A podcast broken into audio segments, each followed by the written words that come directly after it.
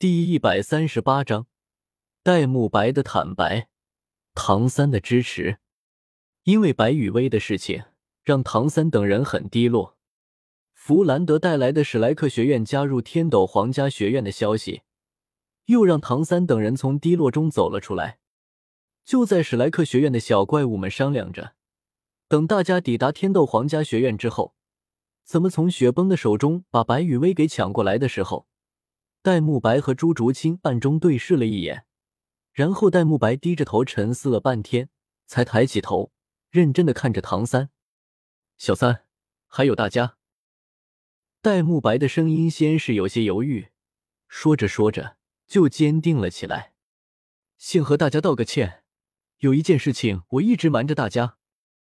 其实，我的真实身份是星罗帝国的三皇子，而竹青就是我的未婚妻。过去的我，因为懦弱，抛下了竹青一个人，自己跑了出来。巴拉巴拉巴拉。后面，戴沐白将自己和朱竹清的事情简单的对唐三等人讲了一遍，其中关于星罗帝国的那种兄弟相残、胜者为王的培养方式，也说了一个详细。所以，说到最后，戴沐白十分认真的看着唐三、小三，帮我击败戴维斯。只要击败了戴维斯，那我就是星罗帝国的太子。到时候。雨薇不是说小三你要建立宗门吗？那小三你就把宗门建立在星罗帝国，有着整个星罗帝国的支持，雨薇也不用为了帮你拉到官方的力量而委屈牺牲自己了。天斗帝国的一个废物皇子，能的官方支持，怎么和星罗帝国的十全太子相比？我不否认我的想法有为了我自己考虑的地方，但是从结果上来看，对大家都有好处。但是我想说，我的这个想法绝对是刚刚才产生的，一点都没有要利用大家的意思。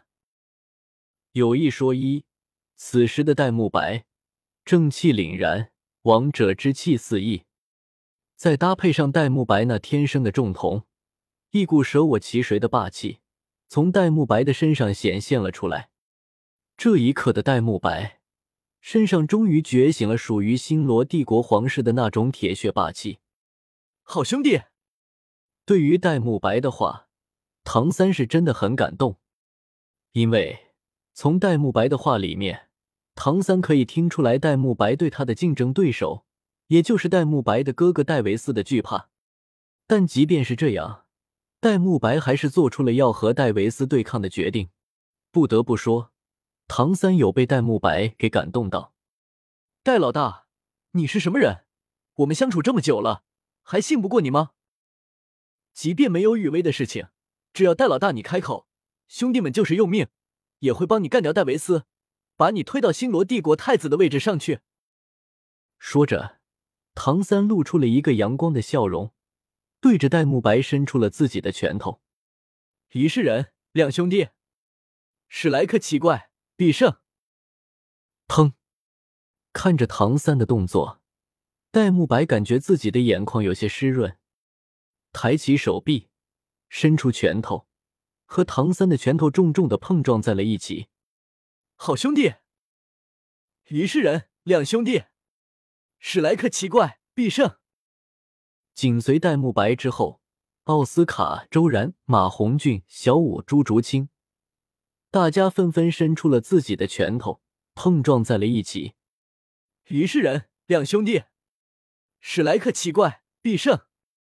X 七，气氛突然变得热血中二了起来。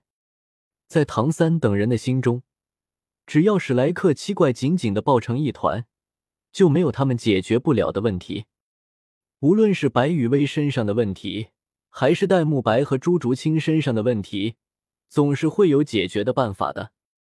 只不过，小五如果让大家帮我一起铲平昊天宗。是不是有些难为人了？周然，如果让大家跟我一起返回圣灵教，是不是有些难为人了？可可。另一边，白羽薇在速度全开的情况下，很快就从史莱克学院返回了索托城。在进入索托城之前，白羽薇调动起自身的魂力，将之前流出的血泪的痕迹什么的都给清理干净。喵了个迷的！幸好这次给小五的相思断肠红是本仙女从系统中拿出来的，不然的话，一旦小五没有摘下相思断肠红，后面可就演不下去了啊。不过魂力这个东西还真是好用啊，血泪什么的说出来就出来。早知道魂力这么方便，就不提前转化仙力了。白雨薇为了防止之前在史莱克学院的时候自己的血泪流不下来，特意提前转化出来了一缕仙力，以防意外。结果在需要血泪登场的时候，白雨薇只是将魂力运转到了眼眶，然后轻微的一刺激，两行血泪就顺着白雨薇的双眸流了下来。那虽然有些浪费感情。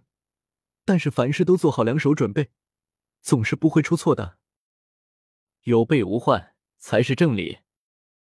心里安慰了自己几句之后，白雨薇决定晚上拉着宁荣荣一起去吃个烤全羊，为今天白天浪费的血泪补充一下营养。进入了索托城之后，白雨薇并没有直接返回酒店去找宁荣荣，而是在索托城里面七拐八拐的闲逛了起来，至少。看上去，白雨薇就是在闲逛。终于，白雨薇似乎是闲逛够了，直接拐进了索托城的一条死胡同里面。直到过了很久，也不见白雨薇从这条死胡同里面出来。事实上，在进入了死胡同的第一时间，白雨薇就展开了神识，在确定胡同里面只有自己一个人之后，便掐了一个可以隐匿身形和踪迹的法诀。转身便离开了这条死胡同。虽然白雨薇有着神识可以用来监测四周，但是在白雨薇看来，天晓得斗罗大陆上面有多少千奇百怪的武魂，万一有什么特殊的武魂发现了自己行为的异常，那就该轮到自己蛋疼了。小心谨慎总是没错的。手中掐着可以隐匿身形和踪迹的法诀，然后保持着神识对周围环境的监控。白雨薇直接朝着索托城里面一处相对隐蔽的宅院位置赶去，目的地明确，行进的路上毫不拖泥带水。双重保密之下，白雨薇很快便来到了自己的目的地。如果唐昊看到白雨薇眼前的宅院的话，一定会惊诧出声：“这特么的不是老子和熊出没他们几个人在索托城的据点吗？